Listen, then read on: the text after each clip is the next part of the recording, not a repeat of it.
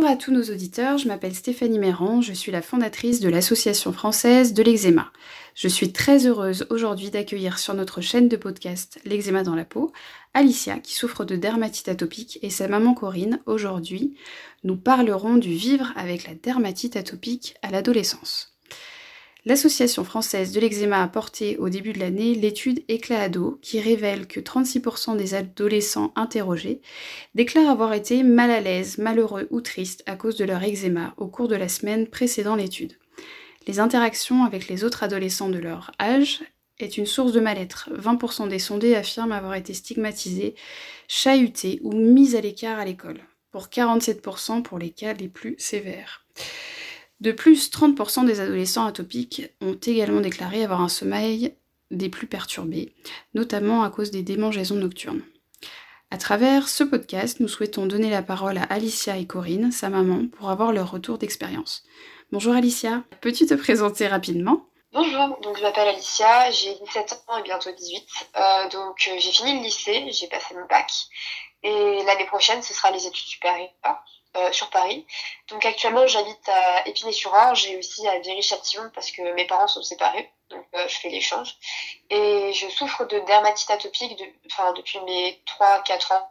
Donc j'en ai sur le visage, sur les bras, enfin sur tout le corps et ça dépend en fait, ça varie euh, les endroits selon mon, âge en fait. Ça un peu toujours varie. Comment te sens-tu aujourd'hui avec cet été particulièrement chaud? Est-ce que la chaleur fait partie de tes facteurs aggravants? Et quels sont pour toi ces facteurs aggravants? Euh, alors oui, là avec l'été et la chaleur, euh, je suis en pleine crise, même si ça va faire un petit moment déjà que j'ai beaucoup de crises, euh, des grosses crises à répétition. Euh, le plus dur pour moi, c'est vraiment les nuits, parce que bah, j'ai des, poussées en pleine nuit. souvent, je me réveille et, je me gratte à sang, parce que je préfère gratter que, sentir la, la sensation de démangeaison. Euh, et puis je me crème beaucoup aussi pendant la nuit parce que j'ai tout le temps besoin de, de ressentir euh, bah, ma peau hydratée et sauf que bah, elle l'est pas en fait j'ai beau mettre de la crème ça n'hydrate pas. Euh, mais voilà le plus dur aussi c'est le réveil euh, parce que je me demande après avoir autant gratté mais quelle tête je vais avoir euh, le lendemain matin. Euh, c'est un peu dur je me dis bon je vais me cacher je vais filer dans la salle de bain pour remettre de la crème et vérifier que ma peau bah soit pas trop la cata. Bon c'est souvent le cas donc je fais avec. Et et donc voilà, et puis en plus, qui dit crème pendant la nuit, dit le matin les draps qui collent, euh, parfois des taches de sang quand je me suis trop grattée, des, des, des peaux. Donc euh, c'est vraiment fatigant parce que du coup, euh, j'ai l'impression des fois d'être sale alors qu'en fait, bah non, je me lave, je, je, fais, je change mes draps, mais c'est très fatigant, c'est très éreintant au niveau de, de la propreté. Euh, donc voilà pour ça. Euh, une chose vraiment euh, qui, qui est désagréable pour moi, voire même une torture, c'est la douche. Euh, et pourtant, la douche, c'est vraiment quelque chose que, que j'adorais avant. C'est mon petit moment détente de la journée où je pouvais faire le point, c'était des petites réflexions philosophiques, euh, enfin vraiment voilà, avec de l'eau pas trop chaude parce que je sais que pour ma peau c'est pas une bonne chose. Et là pourtant avec l'été, donc une douche, une bonne douche froide, ça ferait bien du bien euh, de temps en temps, mais je peux pas parce que c'est vraiment une torture pour moi avec les douleurs de, de mes plaies qui, bah, qui, qui piquent sous la douche. Euh, donc c'est vrai que je me rends compte à quel point j'avais de la chance avant de pouvoir prendre des bonnes douches et, voilà, et maintenant bah, c'est vraiment plus une partie de plaisir.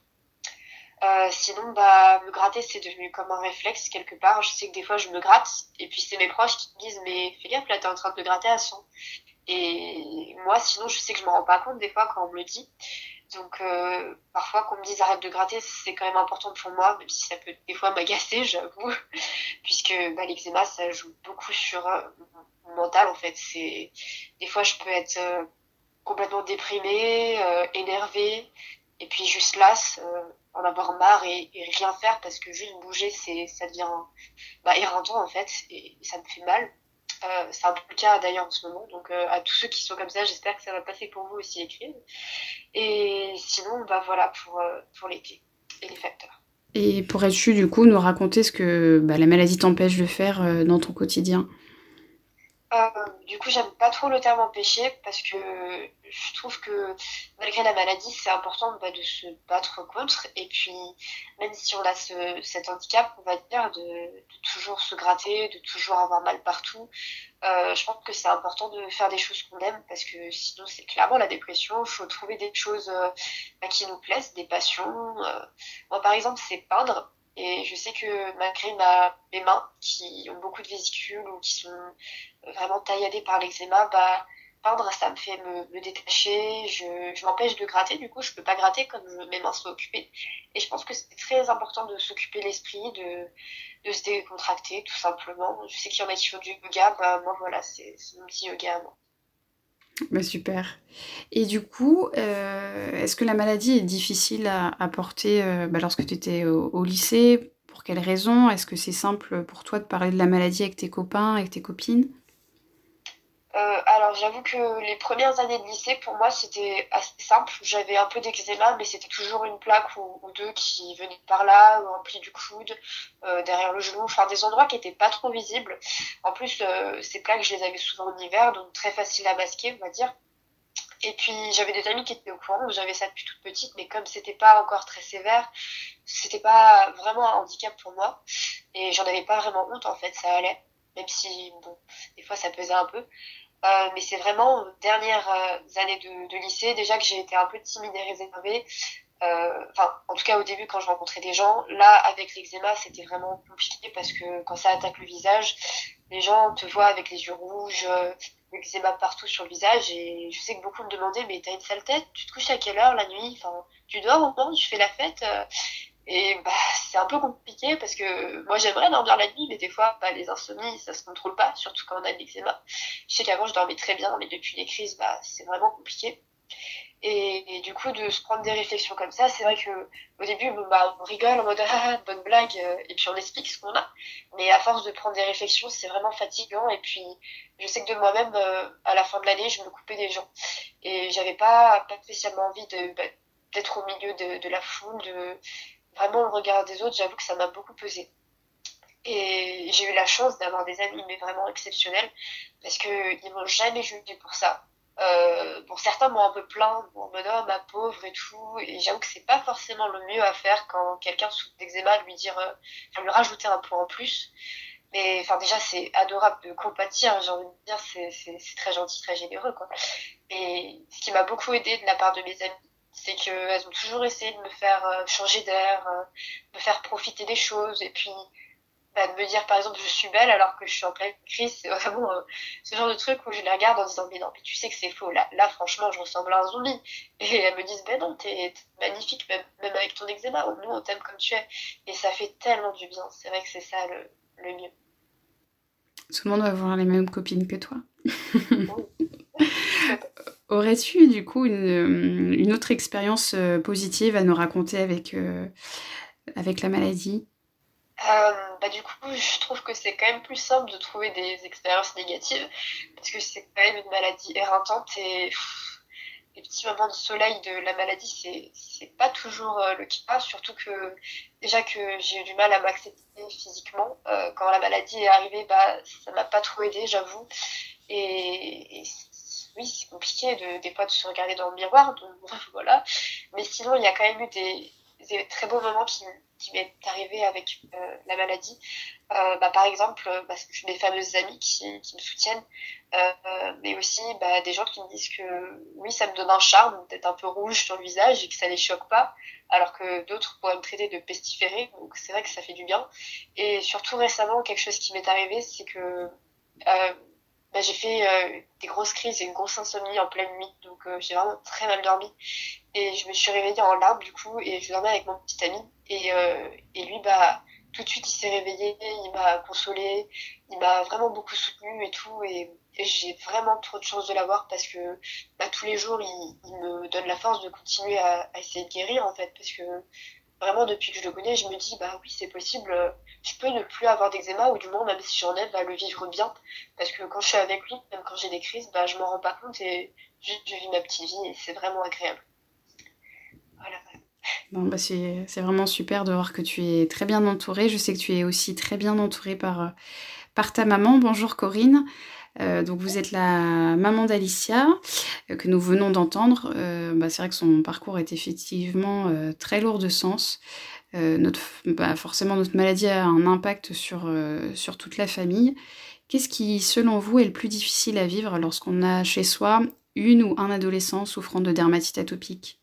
Le, plus difficile à vivre, euh, c'est pour moi vraiment l'impuissance. En fait, cette impuissance que je ressens face à sa souffrance quotidienne et à tous ses désagréments, puisque euh, en fait, c'est vrai que voilà, je la vois au quotidien faire tous ses efforts, se crémer, et, puis en même temps, donc euh, cette fatigue qu'elle ressent et, ses, humeurs aussi, qui pourtant je sais, je connais son caractère, elle est vraiment adorable et voilà, je vois en fait euh, être impuissant de, ne pas arriver à la guérir, c'est en tant que parent assez difficile. Et je ressens aussi un peu de culpabilité euh, parce que on a toujours peur de mal faire hein, quand on est parent et, que cela puisse avoir des répercussions. Euh, que ce soit l'alimentation, peur de pas avoir donné dans son enfance les bons aliments, de pas avoir donné trop de Nutella ou trop de pain de mie, enfin des choses un peu industrielles qui peut-être auraient déclenché ou ou alors aussi des situations familiales que des fois on voilà on subit des changements, enfin où on est moteur et de se dire que ça peut avoir des répercussions sur ses enfants. Mais je sais très bien que l'eczéma est multifactoriel et que euh, pas forcément la cause, mais mais je ressens quand même cette petite culpabilité de de me dire peut-être c'est de ma faute. Et enfin, donc ce qui est difficile aussi, c'est justement de voir cette énergie et ces motivations diminuer. Euh, parce que j'ai pu aussi à une période, euh, avant que ce soit sévère, euh, ne pas forcément comprendre ces baisses d'énergie et ces baisses de motivation et peut-être euh, bah, être un peu exigeante ou, euh, ou peut-être faire des remarques qui, des fois, du coup, maintenant, maintenant je comprends mieux les conséquences de, de sa maladie. Et je pense que je suis plus compréhensible, du coup, je comprends mieux ces baisses d'énergie. Et bah justement, est-ce que le dialogue est facile ou au contraire bien difficile à maintenir bah, lorsqu'on a une adolescente comme Alicia en, crise bah alors le dialogue reste quand même facile entre guillemets, dans le sens où avec Alicia c'est toujours facile, enfin toujours possible le dialogue car elle est proche de ses parents et à l'écoute. Donc, euh, mais je ressens euh, sa lassitude et son désarroi, et c'est vrai que j'ose pas forcément en parler trop souvent non plus, du coup, de peur de l'agacer ou, ou tout simplement de tourner en rond, car moi-même, je suis là, c'est vraiment dépité de voir que rien ne la soulage vraiment, euh, malgré tous ses efforts et malgré tous nos efforts de parcours médicaux. Donc, chaque nouvelle tentative, en fait, nous rend plein d'espoir. Hein. Et puis, quand on voit que finalement, il n'y a pas vraiment de changement ou que c'est pas si fructueux, bon, bah, donc on en parle à des moments euh, choisis, ne serait-ce que pour, euh, pour savoir euh, si comment elle ressent les choses, parce que c'est vrai que je la vois souvent quand même triste et, pas bien, mais voilà, c'est pas forcément non plus trop souvent de peur de justement bah, trop l'impacter aussi. Mm. Et du coup, donc du coup, pour vous, le, conseil à, transmettre aux parents qui ont un, enfant euh, qui souffrent de dermatite atopique, c'est vraiment euh, du coup le dialogue? Euh, Oui, le dialogue et aussi quelque part, bah, parce que c'est vrai que le dialogue à l'adolescence, c'est quand même essentiel hein, entre le parent et l'enfant. et aussi leur faire confiance parce que finalement, même si on va voir les médecins ensemble et qu'on voit bien qu'est-ce qu'il faut faire, à un moment donné, l'enfant, enfin l'adolescent, gère aussi un peu en fonction de son corps et en de ces réactions, euh, de ces réactions euh, gère un peu son traitement. Donc c'est vrai qu'au début, on a envie de tout respecter strictement à la lettre. Et puis au final, euh, je pense que aussi de, faire confiance, c'est important. Et pour finir, qu'aimeriez-vous bah, dire à votre, à votre courageuse fille Alicia aujourd'hui? Bah, Je pense qu'elle le sait déjà, que bah, je souhaite de tout mon cœur qu'elle guérisse, parce que c'est vrai qu'elle mérite vraiment le meilleur. C'est quelqu'un de précieux et pas seulement à mon cœur en tant que sa maman. Euh, Alicia, elle a plein de qualités. Elle a vraiment, euh, c'est vraiment une personne empathique, gentille et euh, très dynamique normalement. Donc c'est un, diamant brut qui n'attend que la libération de son enveloppe pour euh, rayonner. Et c'est vrai que pour cela, euh, j'aimerais qu'elle ne baisse pas les bras. Par contre, malgré le service actuel, et qu'elle continue de se battre pour bah, pour explorer toutes les pistes, les possibilités de traitement quand même même si, euh, jusqu'à maintenant, on n'a eu que des déceptions. bah, j'espère que tout, va aller au mieux maintenant euh, pour Alicia et je, tiens vraiment à vous remercier toutes les deux, hein, Alicia et Corinne, pour euh, ce témoignage très bouleversant qui fera écho dans le cœur de plusieurs d'entre nous et le mien aussi. Si vous souhaitez en savoir plus sur l'étude éclat ado, partager votre expérience ou bien encore adhérer à l'Association française de l'eczéma, connectez-vous sur notre site associationeczéma.fr. C'était Stéphanie de l'Association française de l'eczéma. Nous vous donnons rendez-vous dans deux semaines pour une autre rencontre encore très émouvante. C'est tous ensemble que nous pourrons faire changer les choses. Merci.